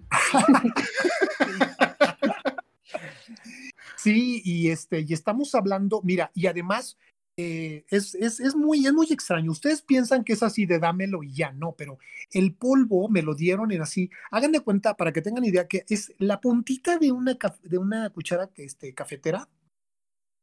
Este, eso es solamente lo que me dieron y además en un tubito de plástico sellado, donde tuve yo que llenar un montón de papeles porque, señoras y señores, esto es esto es un patrimonio de es la patrimonio, nación. O sea, claro, es, claro. Exactamente, o sea, no es un polvo de tu casa, o sea, son sí. los polvos en este caso, sí, de la ofrenda número 126 de la diosa Tlaltecutli, ¿no? Claro, sí. Y fue un rollo, o sea, porque, porque es que, mm, ¿cómo te diré? Todos pensamos que es súper fácil y no, o sea, manejar los, eh, los, eh, los elementos arqueológicos son, híjole, es más fácil meterse a robar un banco, ¿no? Para que me entiendan. sí, ok, sí. entonces nos dejan Y sin embargo te enteras de subastas en Francia. Ay, Sí, qué horror, no me lo digas. Sí es cierto, sí es cierto. Que el jefe de excavaciones, pobrecito, este, Leonardo López Luján, siempre nos dice, nos platica todo, o sea, a través de él me entero de casi todo. Mm. Y entonces, pues nos pusimos como locos, este, obviamente con la ayuda de mis estudiantes, a los cuales les agradezco muchísimo que me hayan ayudado, porque era, te quedas ciego, o sea, es revisar eh, así, este, polvito por polvito, ¿no? Con agüita para que se pueda, se pueda ver en un microscopio. ¿Y qué creen? Un buen día, yo creo que era un martes, porque luego les platico por qué, pero... eh, No, no, es que, eh, de, perdóname que te interrumpa, pero es que una nota que se publicó en El País por Pablo Ferri, que no le digan, pero sí. Pablo Ferri, si nos está escuchando, llámame. Ay, sí. Este, justo dice que fue un 6 de enero y es- viene a cuento porque su manera, o sea, me encanta porque Pablo Ferri cuenta cómo investigadores alrededor del mundo festejan hallazgos y lo hace para contextualizar que el de ustedes fue una comilona de sus recalentados. Exactamente, por eso digo que era la, este, que era la, este, la, la, la, la, la comida, porque nosotros tenemos pl- eh, planeado, este, eh, comer ese recalentado, ¿no? Entonces, este, eh, de repente una de mis estudiantes me dijo, Francisco, gritó Francisco, y yo la única cosa que estaba esperando ese, ese eureka, ¿no? Era por el momento de encontrar espículas en las ofrendas, en el polvo, y efectivamente lo era. Entonces grité yo, dije, no lo puedo ah, Imagínense en la UNAM, en el instituto, el revuelo que yo causé, Dios mío, perdónenme todos. si me están escuchando mis colegas, perdónenme. Salí corriendo porque está dividida, mi, mi, mi, mi oficina está lejos de la, mi laboratorio, bueno, son 20 metros, pero está lejos. Patiné, llegué ahí, este, quité a mi estudiante, ¿no? Porque lo quería ver con mis propios ojos. Este, y lo vi y casi me muero porque efectivamente era una espícula de un pepino de mar. Y, y no solamente eso, no, además brincamos, bailamos, luego hubo la comilonga, obviamente, festejando. Y no solamente eso, este, no solamente encontramos espículas, sino de seis especies distintas de pepino de mar, que, este, perdón, cinco este, eh, especies de pepino de mar, que esto fue así como wow, ¿no? Y efectivamente el periódico El País fue el primero que nos contacta y sale la, la historia en España. Y luego hay entrevistas radiofónicas, etcétera, porque es una cosa rarísima de platicar y yo les agradezco mucho porque voy a decir una cosa mm, eh, muy loca que, que es también a quién le importan los pepinos de mar, a Francisco Solís, ¿no? O sea, a nadie más y a, sus, y a los que lo rodean, pues sus, pop- sus, sus, este, sus minimis, o sea, no sé. Este, sí, una locura. Entonces, este, les agradecí muchísimo y fue, fue increíble. Des- recibimos una, una oleada de respuestas del público y empezaron a, precisamente por eso me gusta la difusión, porque es un momento de decir, ah, aquí estoy y hago esto, y es importantísimo los pepinitos de mar y las estrellas, ya sabes, es tu momento de brillar, ¿no? Sí, sí, sí. Entonces, esa fue la nota que salió en, en arqueología, en arqueología mexicana en, en enero de, de este año, que, con un título que me encantó, que es Tesoros Oceánicos del Pasado, los pepinos de mar en las ofrendas de Tenochtitlan. O sea, esto es como Hollywood, ¿no? Para mí. Este, me pueden ver así con mi frac caminando en la alfombra roja, obviamente. tu medalla Fields de pepinos del Con mi medalla Fields de apoderarme del mundo. Pero yo la traería colgada, ¿eh? Yo no la, no la traería en el bolsillo. Está o de arete, ¿no? No sé. Sí. Oye, Francisco, fíjate que, eh, o sea, una de las cosas que también llama mucho la atención y, y, se me hace que también por eso es que ha tenido tanta notoriedad este hallazgo, es que eh, como que la implicación es que pues los aztecas y probablemente muchas culturas prehispánicas pues conocían muy bien a esta, estos animales, ¿no? O sea, los, los tenían como parte de su cosmovisión y eso eh, es buenísimo porque significa que pues han sido parte de nuestra identidad cultural desde hace mm, siglos y siglos, ¿no? Efectivamente, y no solamente los conocían re bien, eh, Víctor, sino además, imagínate, los tenían que traer de cientos de kilómetros. Claro. O sea, que acuérdense que México, pues estamos en el centro del país, entre comillas, y en aquella época, Tenochtitlan estaba rodeado de, estos, de este lago, ¿no? O sea, era como una isla, pues. Entonces, no solamente era traerlos con, con, personas que los traían desde las costas, tanto del Pacífico, la, la, mayoría de elementos que encontramos son más comunes en el Pacífico y en el Golfo de México. Entonces era traerlos, dedicarles todo ese tiempo y eh, otra cosa loca es que estamos casi seguros que, por ejemplo, los erizos y las tres estrellas las traían vivas, ¿no? Ah. Entonces, ahí está otra cosa. Efectivamente, cuando yo estaba viendo los ejemplares, encontré piel, encontré otras partes importantes que nos denotaban, que nos decían que los animales habían sido traídos vivos, no eran traídos secos, ¿no? Wow, eso implica muchas cosas. Muchísimas, o sea, ¿cómo, ¿Cómo digamos, los pero ¿Cómo, no, espérate, espérate, Rodrigo, o sea, es que es que eso que tú estás pensando hubiera, de nuevo voy a lo de los zombies, ¿no? Y les dije, igual, eh, regresen a esa escena de los zombies cuando les digo que eran estrellas de mar. Y así fue cuando les dije, oigan, yo creo que los equinodermos los traían vivos, ¿no? Y voltearon a verme. y yo dije, híjole, ¿qué voy a hacer? Eh, pero se empezaron a reír de mí esta vez los zombies y me dijeron, mis, mis amigos, los arqueólogos, ay Francisco, relájate, traían cocodrilos, traían este, eh, eh, cabezas de tiburones, de, en muchas veces frescos, ¿no? Traían peces vivos, peces marinos vivos. Dije, ah, bueno, un pobre erizo, pues fácil, ¿no? una pobre estrella, Claro. pues más fácil. Entonces pasamos a segundo nivel en cómo transportar cosas vivas, pero pero es impresionante porque este, no tengo los datos ahorita, pero la, la, la costa más cercana, pues sí está, estamos más cerca del Pacífico, en línea recta, pero pues eh, ya hicimos cuentas y todo eso, pero se necesitan pues un montón de corredores eh, mm, y más o menos unos que será como nueve días para traer cosas desde las costas, sobre todo el- si hablamos del Pacífico. Entonces, eh, está lejos, es completamente difícil, pero, pero no olvidemos el contexto fantástico. Es simplemente, como decía Víctor, para demostrar esta, esta, esta conocimiento de la biodiversidad y los sacerdotes lo que querían mostrar es ese conocimiento precisamente de lo que hay debajo del mar, arriba del mar y en las montañas de nuestro país. O sea, una cosa bellísima, ¿no?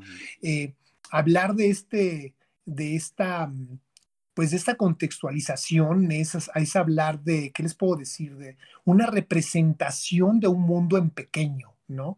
Porque en aquella época, ¿qué había cerca de los sacerdotes? Bueno, guajolotes, eh, muchas cosas de agua dulce, am, nopales, todo lo que ustedes puedan. Sí. Pero todo lo que hay en las ofrendas es exótico y viene de, de- o sea, había, eh, por ejemplo, hay tucanes, había un tucán, ¿no? Mm, ajá. Entonces, tengan ustedes, había lobos, había jaguares, eh, etcétera. O sea, estaban realmente eh, poniendo en estos obsequios, en estos bienes, representando esa, esa, eh, lo exótico que es de la, de la naturaleza. Una cosa que a mí se me hace poética, increíble, una cosa bellísima. Claro, Y- claro. Y bueno, y, y, cerrando un poquito ya mi participación, porque yo les advertí que soy merolico para eso. Eh, no, este por tipo favor, de, sí. Ese tipo de entrevistas me tienen que callar en cualquier momento. Es que eh, imagínense ustedes meterte tú en el mar en el año de 1500. Imagínense ustedes poderse meter en, el, en las aguas del mar mexicano, en el Pacífico, en el año de 1500. ¿Cómo se imaginan ese mar? ¿Cómo se imaginan la costa toda limpia? Obviamente no había plásticos. Acuérdense que la revolución industrial vino mucho más adelante, ahí por más o menos 1820, ¿no? Entonces, eh, intocable, pristino, un mar bellísimo, donde las estrellas de mar son las veías sin especies invasoras, este, Rodrigo, fantástico. O sea, una cosa bellísima y donde no tenemos connotado nada. O sea, solamente tenemos las ofrendas en nuestro país, las ofrendas mexicas, eh, que, que, nos dejan ver este, una fotografía antigua Polaroid de lo que sucedió. ¿no? Ojalá y estuviéramos en, la, en, una, en una, algo parecido, por ejemplo, a Pompeya, donde ellos ponían unos mosaicos bellísimos de lo que pasaba y tenemos representaciones de ellas eh, eh, congeladas en el tiempo. Pero nosotros tenemos todo tridimensional, ¿no? Tenemos esas ofrendas mexicas que nos hacen ver lo bellísimo de, México en el pasado y que contextualizan, pues, eh, pues lo, el respeto que debemos de tener por la diversidad marina actual. Y pues ahí está. Ah, Francisco, pues, Ahora sí me callo. Es una manera fantástica de cerrar definitivamente, ¿no? Quedarnos con esa idea de cómo esta biodiversidad que, que, con la que compartimos estas tierras, ¿no? Este, tiene una relación, o hemos tenido una relación con ella, pues, muy, muy, muy antigua. Ah, pues te agradecemos, te agradecemos enormemente, ¿no sabes? Eh, que hayas venido a platicarnos eh, de este estudio y de tu campo de, de trabajo también. Eh, Francisco Solís Marín, muchísimas gracias por haber estado con nosotros en este episodio. No, gracias a ustedes, me encanta, muchísimas gracias. Sí, y fíjate que también em, nos gustaría preguntarte si alguno de nuestros escuchas quisiera contactarte o quizás seguir tu trabajo, este, cómo es que pueden buscarte. No sé si tengas alguna red social o, eh, o algún ah, método de contacto, ¿no? Eh, sí, claro que sí. Mira, tenemos Instagram, que les se los puedo dar, es, es arroba CNE-LSWE. Repito, arroba CNE-LSWE. Y pues me pueden escribir a mi cuenta de correo electrónico que es fasolis con F de, con F de Ofiuro. arroba c de casa marl.unam.mx. Y este, nada más que ya saben, denme chance porque sí contesto, soy lento, pero sí contesto y este, les agradezco pues cualquier pregunta que tengan, inquietud, este, etcétera. Y eh, eh, espero que pronto reanudemos este, actividades en la UNAM para que si ustedes quieren conocer la colección de quinodermos que está ahí en Ciudad Universitaria, en Ciudad de México, escríbanme y con mucho gusto hacemos, les reservamos un momentito para que vayan y la conozcan, que es bellísima.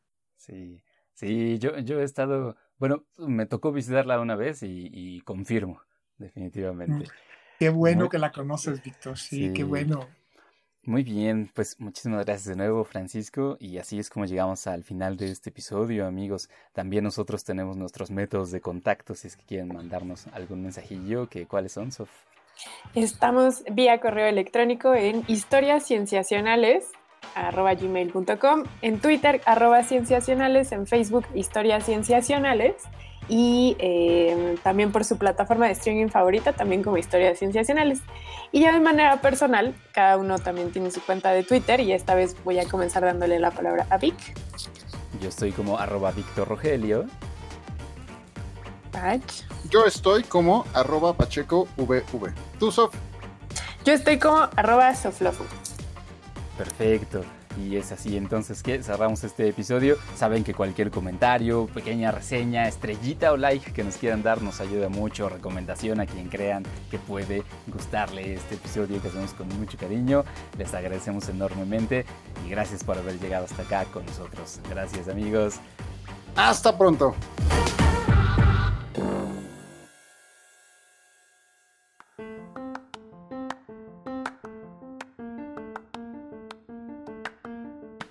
Muy bien, pues como cada sección nos gusta quedarnos hasta el final para hacerle estas preguntas a nuestra acompañante, nuestro acompañante, y que nos cuente un poquito más de su trabajo de investigación, sus aspiraciones y también sus expectativas. Y al final nos gusta también preguntarles pues qué están leyendo o qué están escuchando para que nos cuenten y, y, nosotros también nos pongamos al corriente. Entonces, Francisco, muchas gracias por haber aceptado quedarte con nosotros a estas preguntas finales.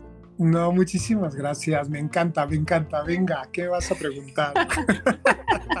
Muy bien, bueno, pues con ese entusiasmo voy a ello. De tu investigación, Francisco, ¿cuál es el aspecto que más disfrutas? Híjole, el aspecto que más disfruto de la investigación, yo creo, Sofía, que es el descubrir. A mí me encanta descubrir el hecho de que estoy buceando y reconozco en este en ese momento una nueva especie, wow, eso es, este, híjole, increíble. Yo creo que es lo que más disfruto.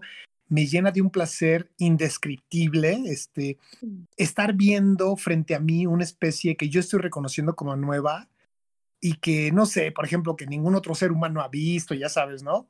Y esto, híjole, me llena, me encanta, me encanta, me encanta descubrir, me encanta descubrir. Y se nota muchísimo el entusiasmo, nos lo contagias nada más de escucharte. No, puedo imaginar lo que significa trabajar contigo, que seguro inyectas a todo el mundo de esa energía. De tu área de trabajo paso a la segunda pregunta. De tu área de trabajo, ¿de qué cosa estás seguro que es verdad, pero todavía no hay suficiente evidencia para confirmarlo? Ay, esas preguntas, esas preguntas. Eh, bastante, bastante difícil. Mira, híjole, Híjole, este, mira, yo hay una cosa que yo estoy diciendo que, que, que, ya es verdad y que lo podríamos hacer, pero nos falta información. Es que algunos pepinos de mar en las cuevas angialinas de Cozumel pueden, son muy longevos. Estoy hablando que puedan vivir quizá más de 100 años. Wow. Y esto es por, sí, es una cosa loquísima. Y es porque este, hemos, bueno, todavía no tengo yo contacto con quien me pueda ayudar en esto, pero eh, estamos ya buscándolo, eh, es porque eh, presentan unos telómeros que son pues muy evidentes y que probablemente esto nos están diciendo que vienen por muchos, por muchos años, ¿no? Los telómeros son un, unas cosas que están en los cromosomas que, que, que protegen a las... A la, parte del ADN, pues, ¿no? Y entonces les ayuda a, a, precisamente ser longevos. Entonces, y ojalá, ojalá lo pueda demostrar, ¿eh? porque es así como, híjole, un sueño, un sueño esto, este tema.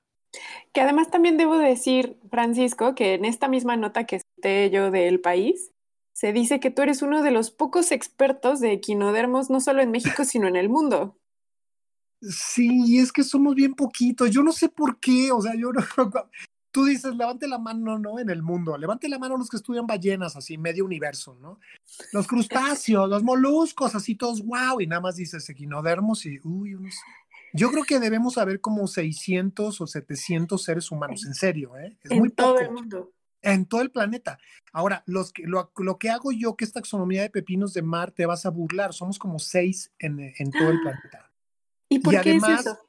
Pues no sé, porque están feos los pepinos, a nadie le importan, este, no Ay, sé. tenemos, es que tenemos cosas bellísimas en la naturaleza y la gente prefiere estudiar orquídeas y, y bellos delfines, ¿no? Que un mugroso equinodermo. O sea, no sé. A, a, pesar de que las estrellas les gustan tantos a la gente, pero a la hora de se nos rajan, ¿tú crees? No quieren trabajar equinodermos. Pero bueno, pues bueno, más trabajo para mí, ni modo. Así es la vida. Bueno, esperemos que esa evidencia con los expertos que existen llegue pronto y llegue bien. También siguiendo hablando de tu área de trabajo, ¿cuál crees que será el próximo gran hallazgo? Yo, híjole, el próximo gran hallazgo es que los equinodermos y en particular los pepinos de mar nos puedan ayudar a mitigar muchas enfermedades humanas más de lo que creemos. Porque en este momento los pepinos de mar ya nos ayudan en anticancerígenos, en muchas cosas como con su colágeno, a restituir nuestra piel, a, mejorar nuestras condiciones de vida en muchas cosas. Pero yo creo que aún falta mucho por descubrir eh, de la biotecnología de los pepinos de mar. Yo creo que esos son los próximos grandes hallazgos que vienen pronto. Yo pienso que vienen ahí. Está muy bueno, sobre todo es buena noticia en una, ante una situación sanitaria como la que nos encontramos, ¿no? Que bueno, igual es de otro tipo la cura, pero, pero bueno, siempre hablar de, de cuestiones de salud es muy bueno. Sí, Sofía, pero no, pero no estamos tan lejos. ¿eh? Yo, yo pienso que ahí hay algo que no.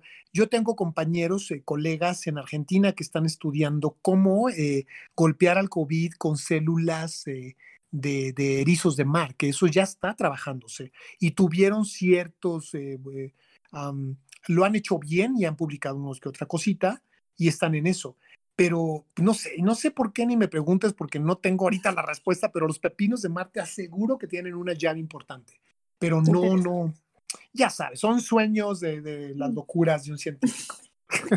no, esas, esas son las locuras que necesitamos más, creer más en esas, que no llamaría locuras, sino como en esos deseos y anhelos, pero muy bien.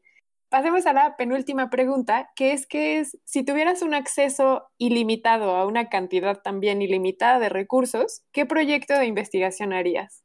Ay, esas sí me las sé, las tengo como si desde que me acuerdo, de, de, desde los 18 años de edad. Eh, si yo tuviera una ca cantidad de dinero así como para hacer un superproyecto, ¿sabes lo que yo haría, Sofía? Yo me iría a recorrer el océano en un barco fabuloso. No me gusta sufrir, así es que tendría que ser un barco padrísimo, con todas las comodidades del mundo, porque además yo ya pagué esos malos años de estudiante, ¿sabes? Yo ya pagué esa... De estudiambre. ya, yo ya fui estudiambre, pagué todo eso, y entonces un barco para, para hacer investigación con un pequeño sumergible, este, o un sumergible y punto, con unos equipos de buceo que, que no tuviera por qué regresar a la a tierra, pues por unos cuatro meses, ¿no?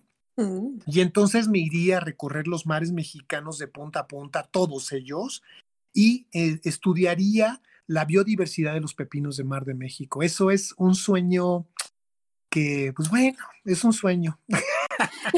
y las Oye, eh esperanzas mueren al último, entonces eso es lo que haría. Eso es lo ya, que haría. Ahora que lo has mencionado, ¿como qué porcentaje de la biodiversidad de pepinos de México tenemos cubierta? Híjole, no, hombre, yo creo que tenemos que conocemos como, como el 40%. Es que, es que es increíble, repito, a nadie le importa, más que a mí y a mis, y a mis colaboradores, pero, pero Sofía, cada vez que yo voy al mar a investigar, yo sé que no me lo van a creer mis colegas porque, porque saben cómo soy, pero encuentro una nueva especie de pepino casi a cada salida que voy. ¿no? Entonces, imagínense, yo creo que conocemos aproximadamente el 40, 45% eh, conservador, ¿no? Conserva conservadoramente diciéndolo. Sí, el dato. Um, el dato, pero creo que tenemos muchísimo por qué, eh, por qué hacer este estudio. México tiene muchísima di diversidad. Eh, yo no sé, ya la verdad no sé cuántas especies he publicado y, y, e, es un proceso largo publicarlas, darlas a conocer, pero es increíble. O sea, hay veces que le tengo miedo al mar. O sea, ya no quiero asomarme porque sé que vamos a encontrar otra nueva especie y eso significa escribir otro artículo, que me encanta todo esto, pero, pero pues el tiempo se me acorta. Soy un ser humano con cierta longevidad, ¿no? Entonces digo, híjole, mano, ¿qué voy a hacer? Obviamente estamos preparando a gente que ojalá me siga los pasos. Ya por ahí hay varias, varias eh, personas que podrían hacerlo, estoy contento por eso, pero este cuento nunca acaba. Entonces creo que conocemos muy poco.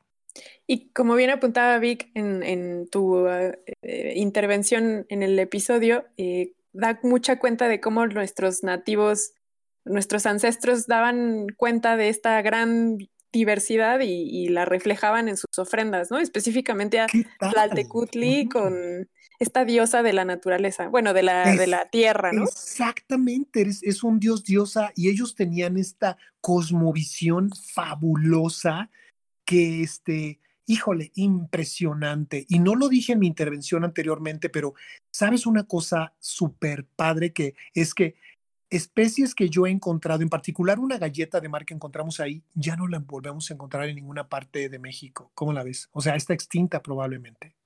Y Interesante. Sí, está, pues, o sea, tanto ha cambiado el océano de 1520 probablemente hasta este momento que no hemos encontrado la galleta. Claro, puede ser que la especie haya se ido a una, zona más profunda, etcétera, claro, pero, pero puede ser que esté extinta, ¿no? Entonces, eh, por eso decía, imagínense estar en aquella época. Entonces, híjole, es, necesito un par de vidas más para terminar con, con, mis, con, mis, locuras, pero es una, es una cosa apasionante y, y eh, el simple hecho de sumergirte en el mar y ver alrededor contigo, eh, relacionarlo contigo, es increíble. Así es de que yo invito a todo el mundo que, que, que, si no puede, si no le gusta bucear o no le gusta meterse al mar, pues que se acerque a conocer más la biodiversidad del mar, que de la, de, conocemos más la superficie de la luna que el fondo del mar. Entonces, imagínense lo que estoy diciendo, y ese es el planeta en el que habitamos. Qué gran dato acabas de dar, Francisco. Ya para terminar, te hago esta última pregunta que... Hay otra más todavía. una última.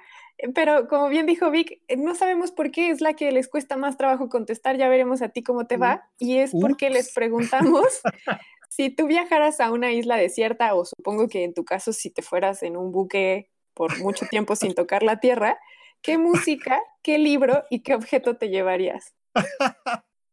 Ay, ¿sabes por qué me río así, Sofía? Porque, porque yo sí he estado en una isla desierta. ¿En cuál? En Clipperton. Claro que cuando ya llegué, pues no era tan desierta, ¿no? Es la isla de la pasión, una isla que, que antes era mexicana, no sé si has escuchado de ella, y ahora, pues bueno, desde 1938 más o menos es francesa, era, está en el Pacífico, este, y está en el mismo, o sea, en la misma ¿Que las Marías? Eh, no, que, que, que, Galápagos. Este, ah, ¿Era mexicana?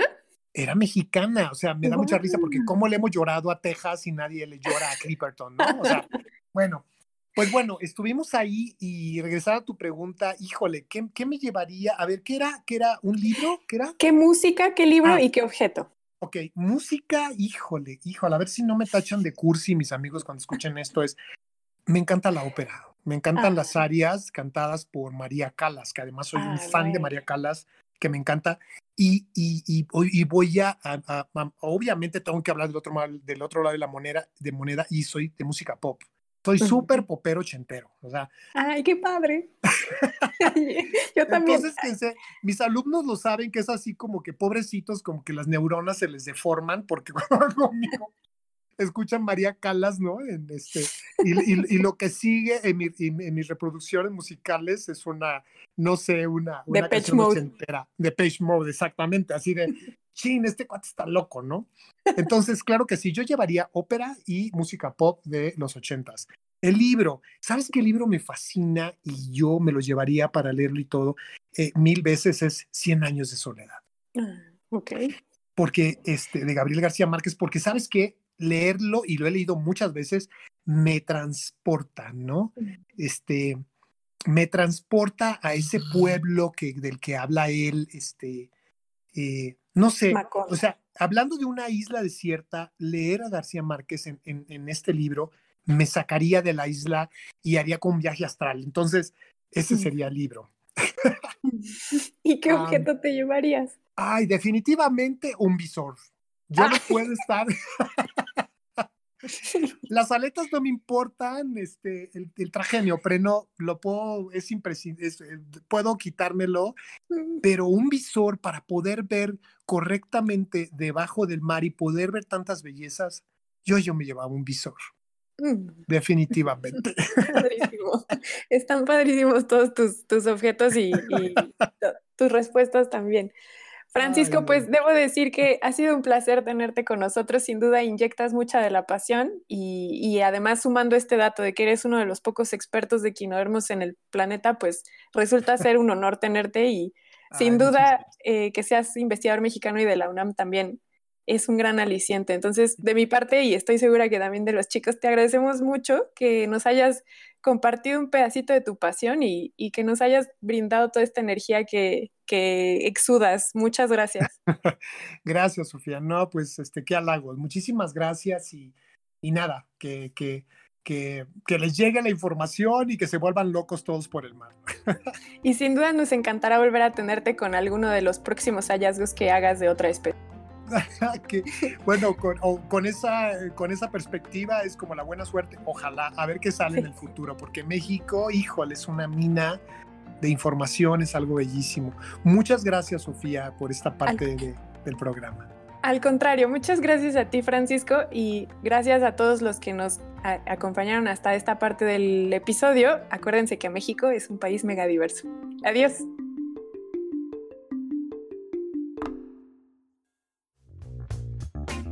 Esto fue Historias Cienciacionales, el podcast.